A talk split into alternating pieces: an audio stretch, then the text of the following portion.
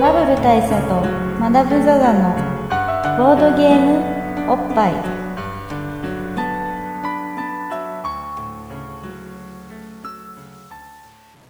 バブル大佐とマダム・ザ・ザのボードゲームおっぱい毎回ドイツ直送のボードゲームカードゲームをいっぱいやりつつもんよりざっくりご紹介いたします MC1 のバブル大佐です MC にマダム・ザ・ザですはい明けましておめでとうございますすみません失礼します。はいシシレモンとトマトです。失礼いたします。はいゆっくりどりうぞ。がとうございますすごいねこの髪がかったタイミング綺麗綺麗にいきましたねやっぱさすが店員さんも分かってきたな分かってきました俺たちのことが今だそう まだかなねじゃあ明けましておめでとうござ います入りましたっつってじゃあはい、ですああけけおおめめででととうごうございます。いやー、やっぱこのトマトジュースですよ。いやー CC レモンですよまあ今あの一応一杯飲んできてはいるんですけども、はいえっ、と年は明けましたね。あ明けましたね明けましたね。明けましたついに明けましたうん、もう明けて明けてようやくまあ20日ばかし経ったかなみただいっなたかなぐらいの感じですね20明けた実感ができた出てきましたね。 あのファイル名つけるときに2013って打たなくなってきたぐらい ですねおせちなみにまだ打ちますから僕うんまあ、ちなみに俺も全然あの会社の去年の決算作業を今してるからめっちゃ2013のことばっかり考えてる そうですねまだしばらく治んないです2013のに関するファイルばっかり見てるよだから俺の中で今例えば7月って言ったら2013の7月のことだなそういうことになりますねなってますけどもまあでも年が明けたんでえっ、と毎年ですね年明け一発目は新年っていうことで はいあの明けましておめでとうコンテンツみたいなのをすごい時期を外したタイミングでやってます、まあそうですね去年も3月くらいに出したような気もしますけどそう2月から3月それに比べるともうこれ今いち早く出してると言わざるを得ないそうですねやっぱり時流を逃さないうんただまあ最近ちょっとあの番外編ばっかりだっていう反省も我々の中であるんではい早くボードゲームの話したいなって思っているのもあるからそうですね じゃあしろよっていう 話もあるんだけど、ままああ、そうただ一応の様式がありますんでそうだね形をね守っていくっていうのもねやっぱ大事なんですよそうですやっぱ伝統を守っていくそうそうポッドキャストっていう伝統芸能を守っていく意味ではねそうですそうです僕らも担い手ですから、ううんということでですね、えー今年も、えー毎度おなじみ新年ということで型を守るってその上でそこから外れていくのを型破り型破りって言いますか型がちゃんと最初からないのは型なし型なしおいいこと言いますねうるさいうるさいですね どこいうのこういうふうになのできますからこれから面倒くさい感じの人としてあーちょっと2014そういうので行ってみたいですねそうだね、うんなまあそんな感じなんですけど、まあ、年末年始どうでしたマダムは年末年始はですね、僕あれなんですよあの日本にいなかったんです、んあのまあひょんなことからあの南半球はオーストラリアにオーストラリアに行くことになりまして、えーオーストラリアであの年末年始を過ごしたということですかそうです初日の出とかを南半球で見たってことですか初日の出を南半球で見たということですあのくっそ暑い中見たってことですあ夏だから夏だから結構なあれじゃないですかその敗訴感っていうかさ、まあセレブリティ感あるよね、どうしちゃったんですか去年まで去年まで去年まで行ったことある国イコール日本っていうまあそうですね去年というかまあ一昨一年にな昨りま年すけか、どそうです2012年に初めて海外に飛び立っていったわけなんですけどなんでか知らないですけどねまあまあまああの、まあ、嫁の実家の兼ね合いっていうか、奥さんの実家がそういうアボリジニ関係のえーっお仕事とを、嫁の実家のというか、まあ、嫁の親戚うんがちょっとセレブい感じというか、世界飛び回ってる系のアメリカ在住の人で、アメリカ在住でしょでもそうそうそうそうそうまあというか、えー、と嫁のおじさんであるだから僕の義理のおじさんはアメリカ人なんですよ、あそうなんだそうなんですよえなんでニューヨークのあたりに住んでるんですけどーえそうすると奥さんもちょっとクォーターとかいや、えー違ういやあ関係ないかおじさんだもんねもろ生粋そうだねあの、えっとうん嫁のおばさんがアメリカ人と結婚したという話なんであもう全く違うまあ、分岐した後の話だからねそうですそうです奥さんが生まれるのはねはいはいまあなんで、うんあのでまあこうたまには会いたいっていう話になって、うんまあ、日本に来るのもあの飽きたし、う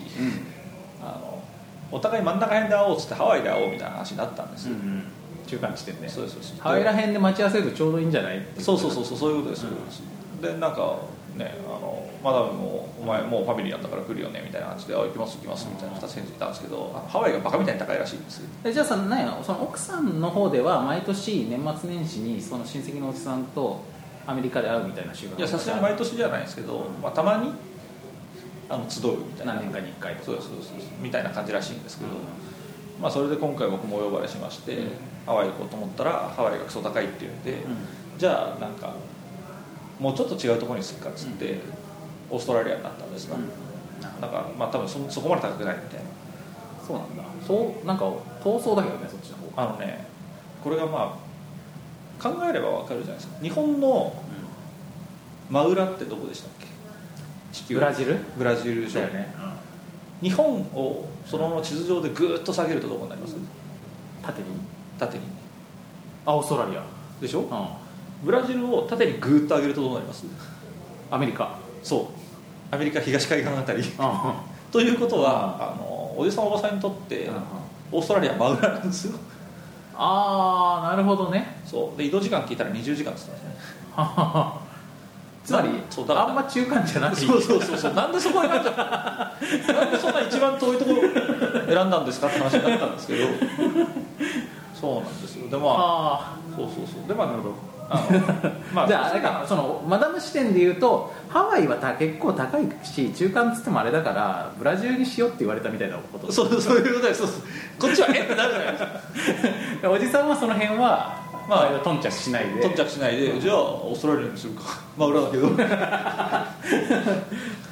いいねそのそうなんかあのど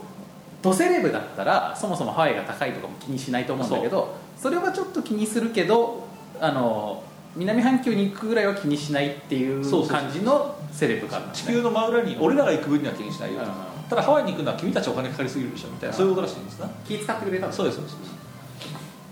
だからうんでまああのオーストラリアの話はまあもうちょっとするとして、うんあのじゃあいざ帰るってことになったわけですよオーストラリアから、そしたらあの知ってます今あ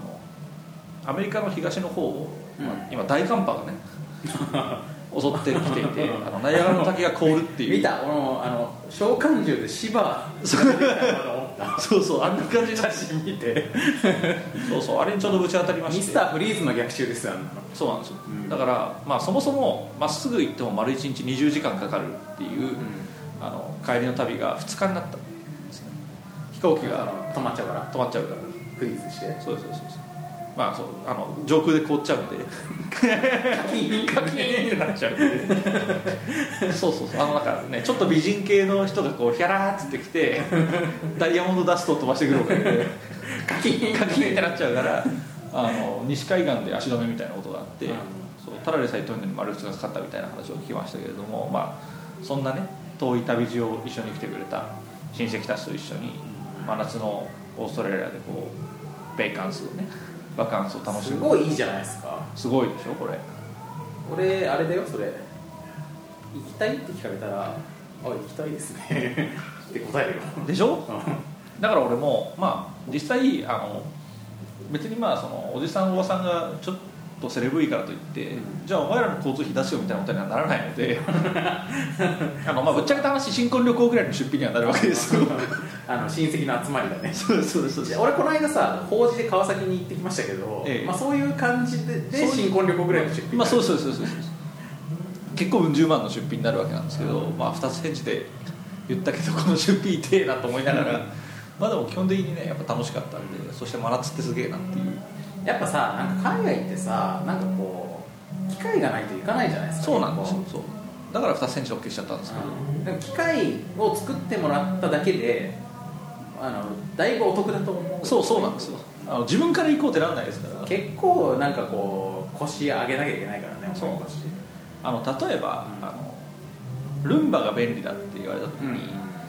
でもルンバ買うのはなみたいな、で買った人はみんな良かった良かったって言うけど言うけどどうなのってなるじゃないですかなんですけどあのルンバ持ってきたわ使ってみてブイーンっつってあーいいね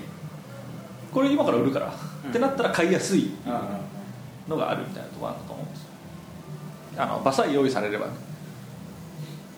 だからまあそのチャンスに乗って行ってきたとそうなんですなどうでしたその現地の例えばボードゲーム事情とかはああボードゲーム事情ですかあのまあシドニーに行ったんですな、まあ、ケアンズにも行ったんですけど、まあ、大都会シドニー行ってオペラハウスとか見てきたんですけど、まあ、シドニーにはボードゲーム屋さんがありました、なんかさあれじゃないその南半球ともなればさその我々のよく知ってるドイツゲームでもなければアメゲーでもないはいはい第3の第カ3テゴリーがああのったりするんじゃないブーメランとかを使うゲームが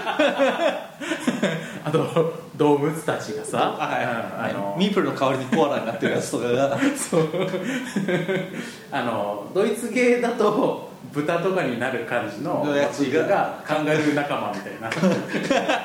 カンガルー仲間 になったりとかそうそうそうそうねあのそう牛とロバとかがあのコアラとカンガルーになってたりとかクロコダイルみたいなゲームで鶏の追いかけっこがクロコダイルの追いかけっこクロコダイルのお客になっていたりとかワラビーがどうこうみたいな話になってるかもしれんとそうそうどうですかあのねところがどっこいあの、まあ、海外、まあ、前その新婚旅行でヨーロッパ行った時とかに思ったのはやっぱりボードゲームも安いなとかいろいろ思ってたんですけど、オーストラリアはまずあの高いうんゲームがゲームが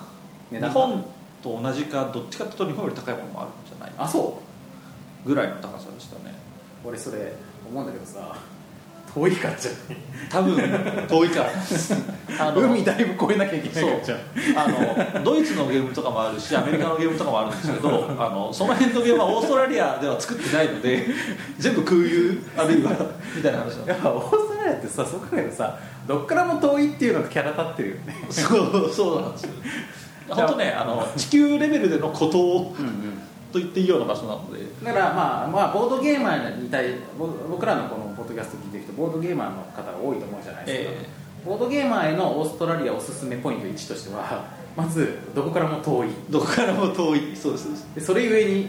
だ大体のゲームが値段が高い値段が高いそうですねあの、まあ、例えばなんかそうだな日本でまあ56000円で売ってる大箱のゲームみたいなやつが向こうだとあのまあな70ドルから80ドルみたいな感じあそで、えー、とそうオーストラリアドルが当時90何円とかだったので、まあ、7000円とか硬い うでもそうしたらさ、まあ、日本でも結構高い高いと言われてるじゃないですかどっちかというと、ええまあ関関税とか当然輸送費とか入るからねヨーロッパとかだとさ、まあ、当然そういうのもないししかも定価よりもちょっと安く売ってる店とかもあったりとかしてさそうですねみんなボードゲーマーの方はいろいろ苦労してると思うんですけどそれをさらに上回る値段さらに上回る高さでしたねあとやっぱりそれ日本から輸出してんじゃないの メビウスさんまあそうじゃない あれが貼ってあってメビウスこのゲームはメビウスの日本語訳がついていますっつって ねあとあの裏見るとこうホビージャパンのルールがバチッとあってあとアークライトの説明書がついててボードゲームで豊かな暮らしってあとはねあの完全日本語版完全日本語版に英訳がついてるっていうすごい困るってああこれ完全日本語版だわでも英訳ついてるからやれるわという仕組みになってるかもしれないその英訳を小野さんとかから作ってどっちなのっていう話になる逆輸入でもないしねでもないですあの三角飛びみたいな輸入の仕方してるそうまあ高いと重たかったですね物は物物はねやっぱねそのお店に関してはかなり充実してるというか、うんお店自体はものすごく広くて、まあ、日本の主要ボードゲーム屋さんの数軒分ぐらいの広さがあっていろんなゲームが置いてあるまあ本当に話題作エッセンの話題作みたいなものもあれば、えー結構昔のあのこれ今日本じゃ手に入らないなみたいな古さのゲームも置いてあるみたいな感じの流れでしたねアメリカのゲームも結構多かったなという感じでしたあと女性客がちょいちょいいましたあの女性オンリーで買いに来てるうーんみたいな人とかなんか,、まあ、なんか女子2人連れカップルかもわかんないですけどとかそうするとじゃあなんか結構まあ可愛いコンテンツっていうかおしゃれなコンテンツおしゃれなコンテンツ、まあ、テラミスティカとかがおしゃれコンテンツとして出されてるから今残るところであるんですけど、まあなんかそのなんつうのそんななんかもうギーク感バリバリみたいな感じではないってことなのかなそうですねまああれですね BGM がセフセフィロスの曲だったぐら いですえっとセフィロスって俺らのよく知ってるあのあ僕らの僕らに馴染み深い何回あのあのなんとかの天使セフィロスですけどあのジェノバとかと関係あるっていうそうですそうですそうですソルジャーとかあの辺そうですソルジャーとかと関係あるあのお母さんが結構機械の謎の存在みたいなので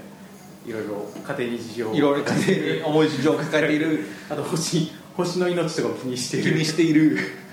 あのセフィロスあのセフィロス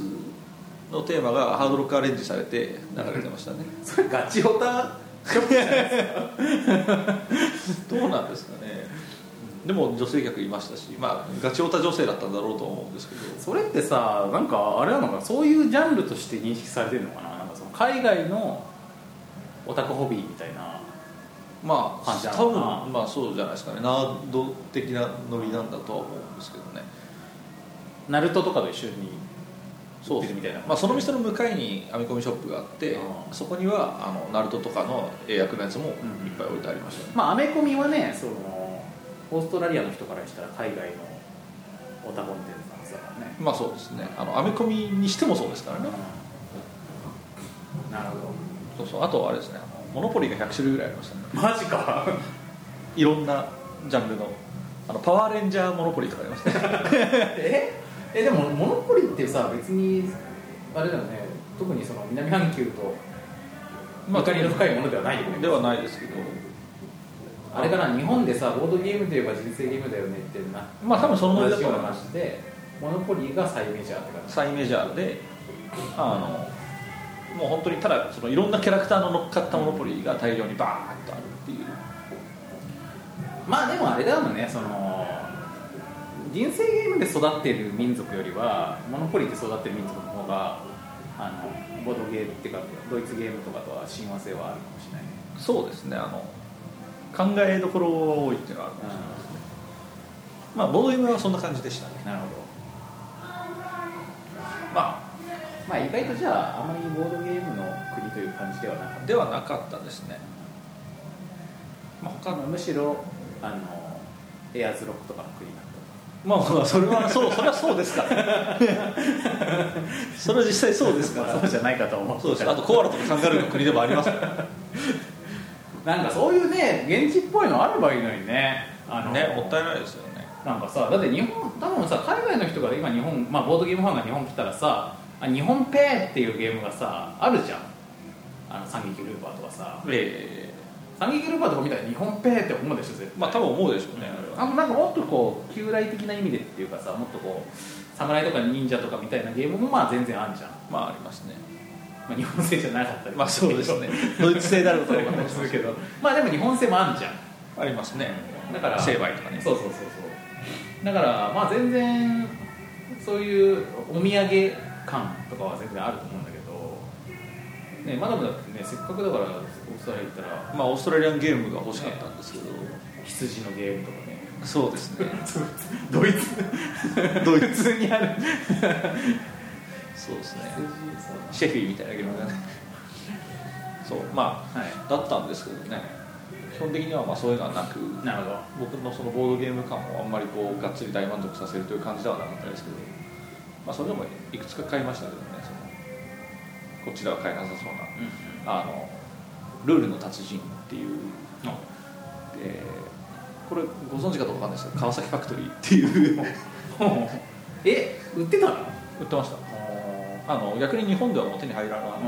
美的な話らしいんですけど、まあ、それの英語版がいくつか置いてあったんで あやったと思って そうです知り合いにあげる用も含めて2個買ってきましたねへえそれいい話だねいい話そういうのもありましたねあとオーストラリアではあれですよあのもう話は一気に変わりますけどカンガルー肉とうんクロコダイル肉食ってきまし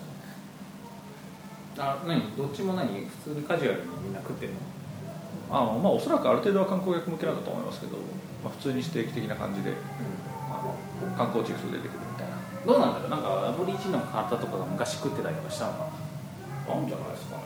そう俺の予想だとどっちも鶏肉っぽい路線なんじゃないかなと思うけどあのねところがどっこいいあのカンガルーはちょっとなんかラムっぽい感じっていうかじゃあ割と癖のあるまあそうですねあと硬い黒子大肉質だもんねあのそ人うたちあの人たちだってもうあの戦力ですし相当だよねあのパンチ力ですからそうそうそうそうクロコダイルは鶏肉っぽいですねやっぱり、まあ、爬虫類がそうだと言いますしあと硬かったですねどっちも筋肉まああいつらね強いもんねそうですそうです強そうだしあのあの噛み力ですかならバンってねそうそうそうまだ俺美味しいお肉でしたよまあオーストラリア話こんなところ 最後普通の観光話だったいやオーストラリア話しようと思っても結構薄いんですよ俺らだから普通の観光の話しかできなくて、まあ楽しかったけどあのストレンジな体験はあんまなかったはあんまりなかったですね俺はその頃あれですよこうマダムがさ今日本にいないしと思ってさ年末年始もさ、えだからなんかマダムがいない間もう俺が見るしかないと思ってさあの年の初めはさだまさしとかさありがたいですすごいがっつり見たよ大変ありがたい僕もね録画はしてるはずなんですけど、 すごい録画して見るもんじゃないからねそうなんですよね俺ねなんかこう去年までもさ「紅白」までは結構ががっつり見て翌年来る年とかも見るんだけどはいさだまさしゾーンはそんなにちゃんと見てなかったりチャンネル変えちゃったりとか、はいはいはいまあしてたんですけど今年はねそこもちゃんとそういう意味でしっかり、えあれはいいもんだねあれいいあれいい番組ですよあのね結構ちょっとギョッとしたのが今までもうテレビつけてたりとかはしたからあのさだ年の初めはさだまさしがどんなものかは知ってたんですよね、えであのホワイトボードとか後ろに置いてさなんかこう、はいはいあの割と雑談っぽいトークしたりとかさあのあかんかんなんかカンペみたいなのが手書きのさはいはいあのマジックで書いたみたいなやつで出てきたりとかさのを見てたわけですよなんだけどで、まあ、今年もそういう感じだったんだけどさじゃあちょっと1曲歌いますかみたいな感じになるとさカメラがグーって動いてさそのホー NHK ホール,、まあ、なんかわかんないホールのさすげえでかいホールのさで観客しかも全埋まりしてるところでさでオーケストラでさあのあそれいつもよりすごいですよそう歌歌ったりとかすんじゃんまあしてたのよ今年、はいはいあいつもそうじゃないのいつもはさすがにオーケストラが起こしたりとかはあんまりしなくて、まあ、さだが一人で、まあ、でかいステージではあるんですけど、うん歌弾ってき語りみたいな感じだ今年はさそのオーケストラが待機して てはいはいでそこでさださんが歌うわけよはいはいでまあ激うまなわけじゃないですか歌も、えであとわかんないけどその観客の方にカメラが回った時にさギョッとする感じっていうかさすごい観客いるわけ、ええでオーケストラがバックなわけでしょでさなんかこうだからなんていうかすっごい気合と金のかかった場なんだよええそこでさっきのあのホワイトボードに マジックで書いたりとか してやってかやってたのっていうこのなんていそううかそそののだからタモリクラブ感とそう そうニューイヤーコンサート感のバランスだからことの2つのさ全然スケール感の違うさ世界を行き来するっていうかさまあいわばさオールウェイズ三丁目の夕日みたいなものだと思ってたらいきなりゼログラビティになったみたいなさ感じでさえってさそのぎょっとしてなんかこの力入ってないように見せかけてるけど実際はすごいすごく力が入ってい状るようなね態っていうものなんだなって思ったそうまあですそりゃそうだよねそうですねはい去年とかは、まあ、というか大体毎年いつもそうなんですけど、うんあの年末ライブをやってこれからじゃあ年の初めはさだまさしやるんで、あのまあ聞きたい人はそのまま残っていってあじゃああれは電車が気になる人は帰ってみたいな感じだったんですなるほどさだまさしのコンサート終わりなんだあれまあ去年は少なくともそうでしたあで例年大体そうなんで今年がどうだったのか分かんないですけどどうなんだろうね今年もだからもしかするとそのコンサートで OK を頼んでいてそのまま続けてやってもらってるみたいなことなのかもしれないけどそうそうでもねすごいのは本当にあのしかもあの人のライブ結構長いんで、うん34時間とかライブやって、うんその後あれをやってるっていうでも観客ほぼいたよ 見た感じ、そうあのねやっぱなかなか帰らないらしいですね,、あねもう家族で毎年見に来てますみたいな思いですね、ーまあ朝までいるんだろうねいやあれはいいと思いますよ、ねなんかいい体験だった、さらっとカウントダウンできるでしょ、うんまあ俺はただテレビ見ただけですけどもまあまあそうです、なんかあのねこのなんつうのきき爪を隠してる感じそうですね本気出したらすごそうな感じっていうのがまあ分かるんだけどもそうそう、出してないうん、だから去年さ、まあ、年末にちょうどさあのあれかぐや姫の話の時にしてさ、俺がさすごくなさそうで実はすごいというものが好きっていうはいはじいゃないですか、まあそれにね全然入りますねあれは、そうですね、うんあのまあ佐田自体はすごいんですけどあの番組はすごくなさそうに見えますそうそうあの全力ですごくなさそうにしてるんだなっていうのも分かるしあとそのすごくなさそうにするやり方が NHK のなんかその生真面目な、は生い真面目な雑さ、そうですねうん、ここはもうマジックで書いたの出すことになってるんでっていうそうですその ブレを許さないブレを許さない感じあります 庶民感をブレなく出すっていう感じがね好きでしたね あら真面目な番組だと思います、私佐田もねあれなんですよこう要所要所でねちょっとこうなんかポリティックなことを 言い出したりするんですよあのチラチラとねそうちらちらとおね互いなんがか政治の話とかしゃべったりするのがね真面目だなっていういやいいですいいですあれはいい番組だと思いますだから今年僕ね日本の正月感というものをあんまりこうゲットできなくて戻ってきてから急いで落ち食ったんですけど、それでもやっぱりねなんか今年正月やったっけっていう感じがすごいありますねまあそうだね餅は別に本当は一年中いつでも食えるんだけどなんかダメなんだよなそうなんですれ以外の時に食うとねちゃんと正月にお雑煮食いたいって感じになっちゃうんですよねまあそういう意味では俺はだからマダムの分まであの楽しんねでいただ正月を、ね正月をテレビすっごい見たもんどんなのやってましたいやまあその時にやってるのっていうよりはその年末去年あのハードディスクに入ったままになっていたやつの供養っていうかその消化をねそうそうそうそうそう断捨離をねはいはいはい消すのは消してねしましたよだからそれでさ思ったんだけどさあの年末にさテレビの話したじゃないですかでその時に結構重要なトピックを言うのよそれ忘れてたと思ったんだけど、ええまあ、これもう旬をすすげえ過ぎた後だからあのどのぐらいこうあの俺のその時のリアルタイムな感じが伝わるか分かんないですけど俺去年さすごいあのあれ見たよあのテレビゲームもののテレビ番組っていうか、テレビゲームもののテレビな番ん組かねその伝わるかわかんないんですけどなんか去年の後半ぐらいなんかテレビゲーム関業界を舞台にしたいとかそういうような感じのネタのドラマとかがポツポツ多かったのね、はいはいはいまあ、多かったっつっても2つ3つかぶったぐらいの感じなんだけどそんなニッチななんかねあの東京トイボックスっていうさあの漫画のやつゲーム業界ものの漫画あるじゃないですか、はいあれのドラマ化したやつとか、まあ、業界ものみたいな感じじゃん、はいはであと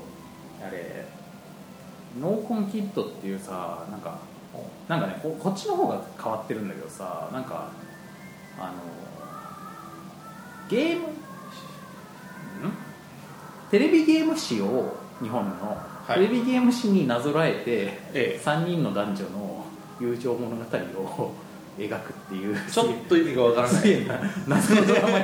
やっててさ深夜ドラマなんだけど30分で、でなんかまあ多分その前の期までは「ライライキョンシーガール」とかやってた枠とかだけど金曜夜とかのさ、はいはいでなんかこうだからあれなんですよは80うん90年ぐらいから始まるの80年代から始まるのかなはいなんかもう8ビットの時代から始まってその頃中学生とかの主人公たちが、はいそのドラマが1話やるごとにもう3年ぐらい時間が経ってて、えあの高校生になりましたとかで高校生になってファミコンファミコンの後半に入りましたとかさ、えはいはいあのスーファミになりましたとかさでスーファミになった頃大学生になりましたとかさでこの頃俺俺は就職で悩んでいてなるほど実家のゲーセンを継ぐか継がないかとかはいはいはい随分 そうだからさ本当ゼビウスの攻略みたいな時代から始まって、はい最終的には現代になるなるほどでそれをその男男2人と女1人の友情物語みたいなあと三角関係とかはいはいはいみたいなやつで,、でそのうちの1人がゲー天才ゲームプログラマーみたいな感じで最終的にあなあななんるか会社を起こしたりとかして、えー、と人女性はなんかこうファッション誌の編集者になってで主人公であるところの男1人は、えー、とすごいうだつの上がらない大人になって最終的にはまあ実家のゲーセンを継いだ上で、借金作ってそこの店を潰してゆくゆくらますとかみたいほどな、はいはいでで、まあ、それが最後みんなまもう一回集まるみたいな感じに最終回になったりとかするんだけどであとそのあの一番最初の方で作ったゼビウスの攻略ノートみたいなのがあってそれが、まあ、後に日本あのそのなんかなんか世界を揺るが す陰謀の鍵になったりとかしてまあすごい茶番感なんですよそこはね、そういうストーリー部分はなるほどそこだけなんかねまあ今話してて流もさ星少年みたいな感じになりましたけ どいやあまあそうかななんかそうだね言われてみればあのものすごくスケールダウンしたあの20世紀少年 まあ俺気づかなかったぐらいですけど みたいな話で、はいはでそれを同じ役者がずっと演じるから 中学生ぐらいの時はもう本当にあの無理して学生服とか着てる AV みたいな え AV で明らかにおっさんがさ学生服着てる時あるじゃん、 で逆に現代になるともう無理のある老けメイクなわけですはいはいはいはい 無理やり白髪にしてますっていうねなるほどねで途中の大大学生ぐらいの時にちょうどいいわけはいはいはいすごい作りにしましたね、それだからこれがねなんかねよくってなんかそのすごい不思議だったんだけどこれまあ見てたから共感してもらう人も多いんじゃないかなと思うんですけどあのねドラマがね別に面白いわけじゃないんですよ全然ああなるほまあでも今のプロジェクトすごい面白そうですすごい茶番感なんですよとにかく全てが、はいまあ、例えばそのうちの1回を取るとあのまあ、大人になってね最初のエピソードをその女の子が、まあ、ファッション誌の編集者になりましたとであの昔からその子自自身も女の子だけどテレビゲーム好きで育ったから、えそのおしゃれなファッション誌をやってるけどクラブイベントをやるときにそこであのなんかファてファミコンの、ね、画面をね VGA 的に映して、はいはいクラブイベントやるみたいないうマルチメディア的な融合をしたいみたいなのを、その90年代的なノリでやるっていうエピソードがあって、はいはいそういうのとかすげえ90年代っぽいって思うわけなるほどそのそういうなんか混ざってんだか混ざってないんだかうんみたいなのが、でそういうのにその懐かしさを感じるんだけどでもそこの会場にあのちょっとなんか意地悪な先輩の意地悪ではいファミコンが届かない届いてませんこのままじゃイベント自体がどうなるんだって 時に主人公に連絡が来て「ああの子助けられるのはお前だけだろうが」っつって俺は「俺はもう関係ねえよあいつのことなんか」 でもファミコンをでもでもファミコンいややっぱ持ってくってなってでと間に合うの間に合わないのみたいなサスペンス本当どうでもいい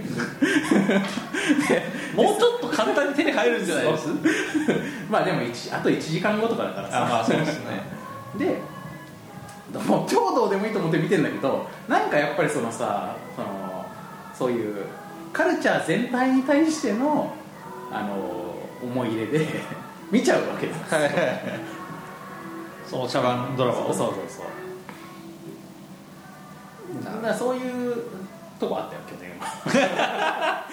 と いうそれがまあそれのあの一番ジャンクな方であとそれのまあ一番よくできてる方はシュガーラッシュでシュガーラッシュね映画のねシュガーラッシュはもう見てないんですよまあ、去去年その映画の話の時シュガーラッシュの話しなかったですけどこれ本当ねそのまあボードゲーマーの、まあ、全員じゃないと思いますけどいくらかの人たちはやっぱりファミコンとかあのテレビゲームを経由してきた人も多いと思うんプレステとかね、え多いと思うんでで今もまあテレビゲーム全然しますよって人も多いと思うんであのゲーム好きな人はね本当シュガーラッシュ見た方がいいっすよなるほあどれ舐められがちですけどはいはいうんなんかさよくよくできてるけどさみたいな感じになりがちですけど、えあのね全然あれ面白いっすよそのな俺るほあれ俺あれ結構ねその、まあ、これも年末年始にあの改めてあのビデオ借りてきてみたから、はいはいあの結構今新鮮な気持ちで言えるんですけどこの結構ね見た後にねすげえシガラッシュの話しちゃうなるほどあの奥さんとかにあのシーンがさみたいな話すごいしちゃうだからはいいですよねいいですねオープニングがいいですよまずあれあれなんかこう主人主人公さ知ってるかな小学生の話は知ってる全くシュガーラッシュってあの現あれなんですよ日本大がシュガーラッシュなんですけどシュガーラッシュって別にあんまりあのお話の核とあんま関係ないのなるあの作中に出てくるいろんなゲームのうちの1個のタイトルでしかなくて、ただその「シュガーラッシュ」っていうのがなんかマリオカートみたいなゲームなんですけど、ほどえあの結構可愛い感じのポップなキャラクターたちのレースゲームなんですよでそれが日本製のゲームっていう設定だから作中でもあの AKB の「シュガーラッシュ」って曲がそのゲームのテーマ曲として使い方をして、はいはい全体的に日本攻略用っていう感じの要素なのねえなるほどだからタイトルが「シュガーラッシュ」になってるんだけどもともと「レック・イット・ラルフ」っていうタイトルなんですよあで、まあ、ラルフっていう主人公が、まあ、物をぶっ壊すのが専門の、まあ、悪役キャラなわけね、まあ、レッキングクルーの悪役みたいな感じっていうか、まあ、悪役じゃないか、まあ、レッキングクルーは主人公はぶっ壊しますけど あのレッキングクルーとかみたいな8ビット時代のテレビゲームの悪役で、はいで物を壊す専門なわけよでそのゲーム自体は逆に「フィックス・イット・フィリップス」っていうゲームではいはいあのフィリップスって主人公が直すあのそう物を直しまくるだからラルフが壊したものをあのそのフィリップスがあの、えー、と魔法の金のハンマーみたいなので直しまくるはいはいはいだからそれでその主人公のフィリップの方はあのすごい人気者なんだけど、はい主人公はまあすごい嫌われ者で。でなるもう 30, 30年そのゲームの世界で頑張ってきたんだけどもういい加減僕しようとつらいと 悪役やめたいみたいになってる時にでそのオープニングがで、まあ、自己紹介をさそいつはさするんだけどさ、はいはいまあ、こんな感じの日常なんだ俺はっつってみんなに嫌われててみたいなでも俺はこの仕事本当は嫌いじゃないみたいな話をしてで始まるんだけど、まあ、それがさなんかこう悪役キャラの集まるさあのアメリカとかだとよくあるさなんかこうなんつうのセラピー会場っていうのさ 悪役キャラがこう丸く輪を作って、はいはいはいあのなんか椅子に座っててさでなんかこう「分かるよその気持ち」みたいなのをベガとかが、 あザンギエフとかがザンギエフとかあとクッパとかそういうやつらがあの今のラルフの話俺にもすごく共感するところがあるはいはいでそれ会合がねそうそうそうでまあそのラルフは初めてその会合に来たんだけど、まあ、こんなにみんな仲間がいてよかったよみたいになってでみんなでこうじゃあ立ってみんなであのいつものあのあれ言葉を言って終わろうっつってで俺たちは悪役でもそれでいいみたいな俺はこれでいいみたいなことをみんなで言って解散、はいはいはいというねみんなの士気を保つためのそうそうそうイベントがあるんですで解散していくとその解散まあそのカメラがさぐーっとこうあの俯瞰でさ空にあーカメラがガーって上がってって今までみんなが集まってたそのセラピー会場からみんなが出てくるんだけどそこがすごい見たことある場所であのパックマンの一番真ん中の部屋あるじゃんはいはいはいはいあそこ四角いじゃんでその会の主催者がパックマンの悪あの悪役のあああのパックマンの敵キャラなのあのピコピコピコピコピコピコって出てくるあいつがそのどうも悪役の会のちあのホホストやってそうホストリーダーなんだけどでそこで会合してたらしくてみんながそのパックマンの部屋から出てって、はいはいでこうタイトルが出るとかみたいなはいはいまあなんかねすごくいいんですよボードゲームのそのテレビゲームその始まりいいですねうんなんか前編そういう感じだしねいいですねまあだからゲーム好きな人はあのノーコンキットは別に見なくてもいいけど、そういうのがあったってことをちょっと心に心に留めておいて留くださいということでシュガーラッシュは見た方がいいです、なるほどういいですねんシュガーラッシュ見ようかあとエンディングがいいよエンディングのスタッフロールがいいよななるほどエンディングのスタッフロールがいろんなゲ時代のいろんなゲームの画面っぽい感じであの全部出るのねはいはい全全スタッフ全スタッフであこれスーファミっぽいこれメガドラっぽいみたいなはいはいはいこれスト2のフォントみたいな 感じで出るからもうそういうのだけでも全然いいそうですねゲーム好きにはたまらないです収まらないですまああんな感じでだからまあ要するにねそれ見て思ったのはその、まあ、テレビゲームっていうのがもうそういう結構そのレガシーなものになったというか、ええまあちょっとこまあそうですねノスタルジアを感じさせるものになっているといううなってまあそれ自体は別にいいことでも悪いことでもないんですけどあのまあそうだったんだなみたいなでまあそう別にそうだったらそうだったでさまあ一旦オワコン化したように見えてもあのなんかまた新しい時代が始まったりもするし、ええまあ、日本映画とかもさ一回こう完全にオワコン化した上でさ、ええ別に今面白い映画がある出るじゃないですかあり別にそういうのは全然まあ一回枯れた後の良さみたいなのはありますそねうそうそうあれがそっから業界の方がなんか新しいことしやすかったりとかするんだよねそれはそうかもしれないですねまあ、どうせ儲かんねえんだからみたいなうん感じで尖ったものが出たりとかもするしさそうですねだから例えばまあソーシャルゲームバブルとかっていうのがあった時に、あのまあすごく言い方は雑ですけど、あの根幹のシステムのほとんどが一緒っていうゲームがすごい多いじゃないですか、あのじゃあこれをガチャでゲットして、うんえー合成して強化して、えーまあ、いろいろたまったら進化させてクエストに行って稼いでみたいなあの部分の根幹がほとんど一緒だったりするっていうのはやっぱりあの、まあ、当然それが一番結果が出るっていうのは分かってるからやるんでそれ自体が悪いことだと思わないんですけどあのまあ多分それって要は今あれがお金が儲かることが分かってるからなんですそようだねあれがね儲かりすぎんだよもう超儲かるもんシステムが1個あったらそれ以外を選ぶ理由がないもんだってそうなの多分そういうことなんですよねまあ多分試行錯誤あったんだと思うんですけど、今もう最適解としてあれが一番儲かるってなってるからそうなんだってこれが一旦枯れた後だともっとみんな自由なシステムを作り始めるんだろうなっていう気はするんですよね、ダメ元みたいな感じそうそうそうまあだからテレビゲームも RPG バブルとかあったわけじゃないですか、うんあのもうロープレイは売れるってなった時にまあ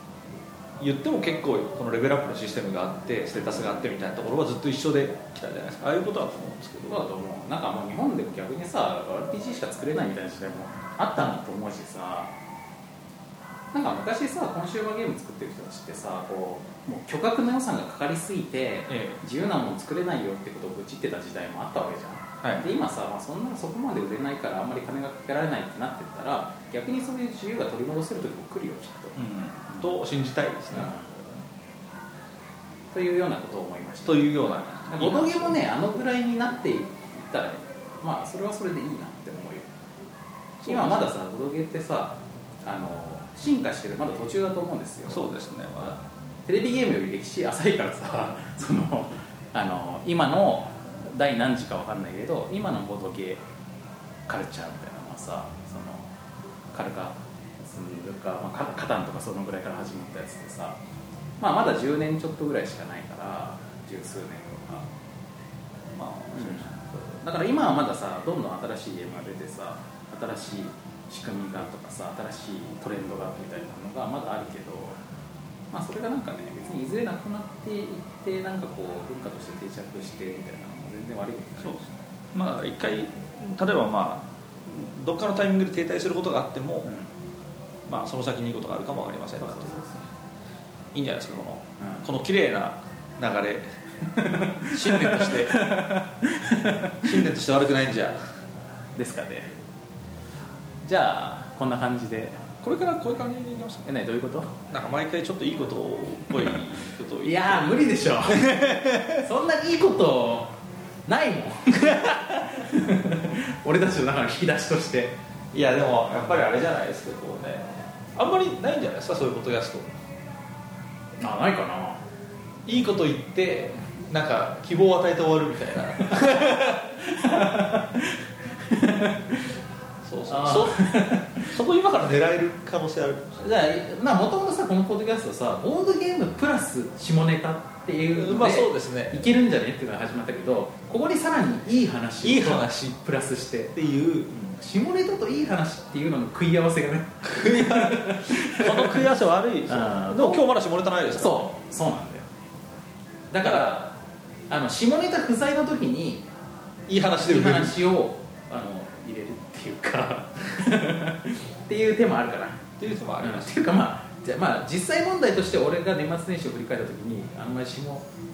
挿入する余地がなかったはいはいはいまあさすがにそう下はねそういうなかなかそういうの見てただけ年末年始で下入れるって難しいですから年末年始は一あま番あそれから遠いよそうですねうんまあ一部のなんかバカ殿様とか見てるとあるかもしれないですけどバカ殿ねバカ殿がある頃はねやっぱお色気がもうちょっとあったそうと思うんですですけねどあったと思うんですけどねでもあれでしょあの今俺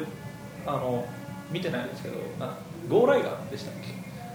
とかっていうなんか特撮っぽいあ見た見たやつにおっぱいが出るっていう話を聞いたんで雨す宮啓太監督のやつですよそうあそれおっぱいが出るって話を聞いて、うもうその瞬間にうん毎週録画のボタンを押したんですけど一回も見てないですねあれ本当謎だよあのすごい凝った造形のさ、まあ、雨宮キャラですから、ええのあのまあ、別にそのあの画廊とかさああいう感じの凝った造形の着ぐるみキャラたちが普通に裸のその美女と風呂入ったり温泉入ったりもしたよ分かんないですねあのね、まあ、一まあでも一番近いのはあれだよあのくのいちものああ甲賀忍法上的な話そうそうそうそうそうそうなるほそうみたいな感じのものかなトライアット2的なものではないストーリーあるし ね。いやー、本当謎だな。そうあの、まあ、録画消化をいつかしなきゃいけないんだなと思うんだけれども、うんこのなかなか手が出ない感じっていう、まあでもね、それ謎だってことは保証しますよ。なるほ見てみたら意外と普通だったってことにはならないよ。どなるほど本当に困惑するよ。じゃああれですね僕はこれ今年のうん上半期は、シュガーラッシュとゴーライガンを見るこれだ。はい。 というところをタスクとしてうん押さえておきましょうちゃんと下ネタ入りましたね入りましたね。あとねオーストラリアの女性うん、は、あのあどうスなカートを押さえたりしないですねえミニスカとか履いてるんですよ、うで歩いてて風が吹くとバーンとパンチが出るんですけど、どこ吹く風という感じですよん。文字通り。 そう振り返りすらしないんですよこうスカートがバサーってなっても堂々と歩いていくのを見てああ強いなとまああれかな、なんかこう、もう、布だからそうパンツごときは構わんということなのかな。見えてないからいいんだとうん。いうことなのかもわからんですね例のほら欧米人にノブラが降り的な話もそうだと思うんですけどまあその辺はもう本当にあのあれだから決め事の問題だからね。そうそうあとなんかこう日本の人は例えば水着を恥ずかしがるみたいなのもあるじゃないですか、もう向こうはなんかじゃあ,、まあ例えばちょっとこう沖合の島でサンゴ礁が見れるんでそこに行きましょうみたいな船に乗るじゃないですかもう水着ですから最初からね。欧米の方々だはから水着ありってなってるなら当然下着もありみたいな。そうそうそうそうそうそのレベルなのかかももわからんはまああれですよ。理屈で考えればそうですよ。まあ理屈ではねうん昔からそうだとは思っていたけども。そう僕もそうは思ってるんですけど、まあ、だから、うんなんか日本はある程度そう思ってるから水着も恥ずかしいって言ったんじゃないですかでもだからさそのマダムの場合はマダムはでも下着は全然嬉しいゾーンに入るわけじゃん。ありますありま要するにその完全に無感動な何かではないわけじゃん。もちろんそうですよだからおパンチラだって思うわけじゃないですかもでちろんも向こうはあのどこか風なわけじゃないですか、うんでそうするとバンバンパンチラが発生するわけでしょでそうするとその文化の差によってあのこっちは見せてもよいこっちは見たら嬉しいっていうことでその佐伯はいはいはいはい佐伯が生まれるわけです最近生まれますね確かにこれあれですねだから無から有が生まれるそうそうそうロジックになるわけですねだからまあ経済としてとてもいい状態とてもいいですねそれはねこれからこう上に向かっていくポジティブなポジティブな流れですねいややっぱやっぱ年末年始はねこういうこう景気のいい話をそうですねしとく必要があるからねこれから日本の経済も味方上がりにまあゲーム界に関してもけいい話あのポジティブな話をしたところでそうですまあ、このパンチラ界にとってもいい話をしてパンチラ界の経済に関してもいい話ポにジなティブりましなたね話ができてよかったんじゃないですかよかったんじゃないはでいすかねじゃあそんな感じで、あのーまあ、いつも通りっていうかいつも以上にっていうか、あのー中身のないはい感じでしたけど感じでしたけど、まあ、未来に向かってというテーマがねそうだね我々のポジティブな感じだけは受け取っていただけ受ける取っとていただけたかなということでですね、はいえー次回からはえー通常会が通常会がまた帰ってきますよと思いますはいということでですね、えー告知とかどうしますか告知とか、まあ、軽くしましょうか軽くしますか、はいじゃあ告知に入ります、はいえーボードゲームおっぱいはツイッターアカウントを持っておりまして、ボードゲームアンダースコアおっぱい BOLDGME アンダースコア OPPAI で、えーっとまあ、コメント等を受け付けております、えー更新報告もしてますので見てください、えー更新報告は、えーっと Facebook でもやっております Facebook.com すら、えー、ぼっぱい BOPPAI でやっておりはます、い、いいねお願いしますい、いねとかするととってもいいね、はいということですねはいはいえーあとは、えー、とブログを、えー、となんか年末年始に僕がなんか思い立ってリニューアルをしましたが、まあ、特にデザイン以外はほぼとあと裏方以外は何も変わっておりません、んうんえーぼっぱい .com というところでやっております、はいえーまあ、そちらからも直で聞けますし、えー iTunes ストアにのポッドキャストの項でボードゲームおっぱいと検索して僕らのが出てくるのでそちらで購読をポチッと押すと、えーより便利により楽に聞けるというあの最新話が自動で落ちてきたりとかね、するのでおすすめでございますと、俺さ今そのウェブサイトのリニューアルって初めて知った知らなかったですよ僕が今告知の邪魔しちゃいけないと思ってリアクションを取らないでいたけどしたんですよ知らなかったわ え何デザイン変わってんの今デザイン変わりましたあそうなのえどういう白あれ白いのじゃなくなったのあのーまあ最新のうんワードプレスのうんデフォルトの見 た目にそっかまあでも確かに今までのねあのデザインボッパイのテンションにちょやけにクールなまあ、まあ、感じだとあ思のうんですよまあ今も今もだいぶクールなそ っかデフォだもんねいやもうねあれなんですよそのデザインを勃発らしいものに変えようと思ったところで勃発らしいものって何なのっていうところに完全に落ち着くのでまああれじゃまなあい、いいかなみたいなホワンホンしてる感じだと思うほわほわしてんのかどうかも分かんないのでもねうなのでと り俺あのイえメずージはクリーム 色ねなるほど あるいはピンクで、あるいはピンクまあ僕はねイメージカラーもあんまりつかめてなくてまあ強いて言えばあのアイコンに使ってるあのおっぱいキノコぐらいの感じしかキーカラーがないもう 今今それ聞いて思ったけど俺の思うクリーム色からピンクっていうのも何おっぱいっおぽっいぱいですねそれねおっぱいっぽい色なんだけ どっそれチームさんの入党の話ですからねていう話でしたはいああとあの私の、えっと告知としては、えードロッセルマイヤーズが、えー、と2013年の,、ね、あの年末で一旦あの、実店舗の方を閉めたんですけども、えー今年からはネットショップオンリーで営業再開する予定ですので今の時点だとまだですね、えー、と今1月20日ぐらいですけど、はいあのなんか在庫の移動とか、はいい、ろいろあってまだネットショップの方も閉めてるんですけども、えーまあ多分2月ぐらいからまたオープンすると思うんで、はいまあネットショップの方を見ていただければとなるあとドロッセルマイヤーズラウンドテーブルっていう、まあ、同人ゲーム専門ネットショップとか、えージムシュピールっていう、えー作家寄りのあのゲームじゃない方のええ側面の泥舞とかは、えーっと今もやってますので、はいうん特にまあボッパイ聞いてらっしゃるからあのラウンドテーブルはかなり便利なんじゃないかなそうですねうんあのゲームマーケット以外でのねあの国内のインディーズゲームが買えますからね、買えますはい、モンジュローとかねはい、モンジョーとかね、去年の勃発ゲーム大賞がね、そうです漫画家事業うんあそれ漫画家っちゅうのか、はい、あとですね、えっ、と、えーこれもちょ結構直近なんですけども、はいえー2月2日に、はいえっ、と、お台場の東京カルチャーカルチャーっていうところで、はいえーイベントをやります、別に。はいえー、と去年毎月やっていたあのドロッセルマイヤーズワークショップっていうですね、まあ、みんなでボードゲームを作るイベントみたいなのがやってましたねあったんですけど、まあ、それの一応完結編ということで、はいドロッセルマイヤーズワークショップファイナルということで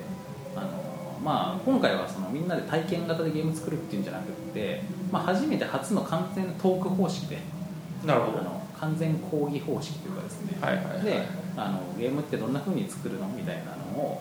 えっとまあ、そんなの人に教えれるほど体系だって自分で分かってるかっつうとちょっと僕も自身も微妙なんですけども、ええまあ、とりあえず今の時点で自分の思っているこうやってゲーム作るといいんじゃないですかねっていうのを皆さんにあの共有する会なるほどみたいな感じでやろうかなと思ってます、でまあそれのそれ実はもう前売り券完売しちゃってるんですけども、はいえー、とそれの後になんかせっかく会場にみんなそのそういうのに興味ある人が集まってるんで、ええまあ、交流会みたいなのをやってほしいという声が結構多かったので、はいえー、とそういうのもり緊急やることになりましたんで、えっとなんかねその交流会の方は、まあ、立食パーティーみたいなもんなんで、はいあの割と自由自由にというかそんなにキャパがねあのガチガチに決まってないみたいなんですよはいでなんか当日券とかもあるかもしれないし、まあ、今ももうまだ前売り券売ってるんでえあのなんかー交流会は交流会で別に迷う意見があるってことなんですかそうなんか交流会だけ来ることもできるし、はいはいまあ、逆にそのワークショップ本編にだけ来て交流会はなんか都合悪くて参加できないみたいなのも多分いると思うんではいあの興味ある方はなるほどぜひあの東京カルチャーカルチャーのサイトかドロッセルマイヤーズワークショップファイナルとかで検索してもらうか、あと E プラスで買えますのであのファミマの店頭、はいはいはいなんかファミポートファンパンスということで、はい、なんか興味あったら聞いてくださいはいそれからですねはいえー、じゃあ、はい、今年もよろしくお願いいたし今ま年すもよろしくお願いいたしますさようならさようなら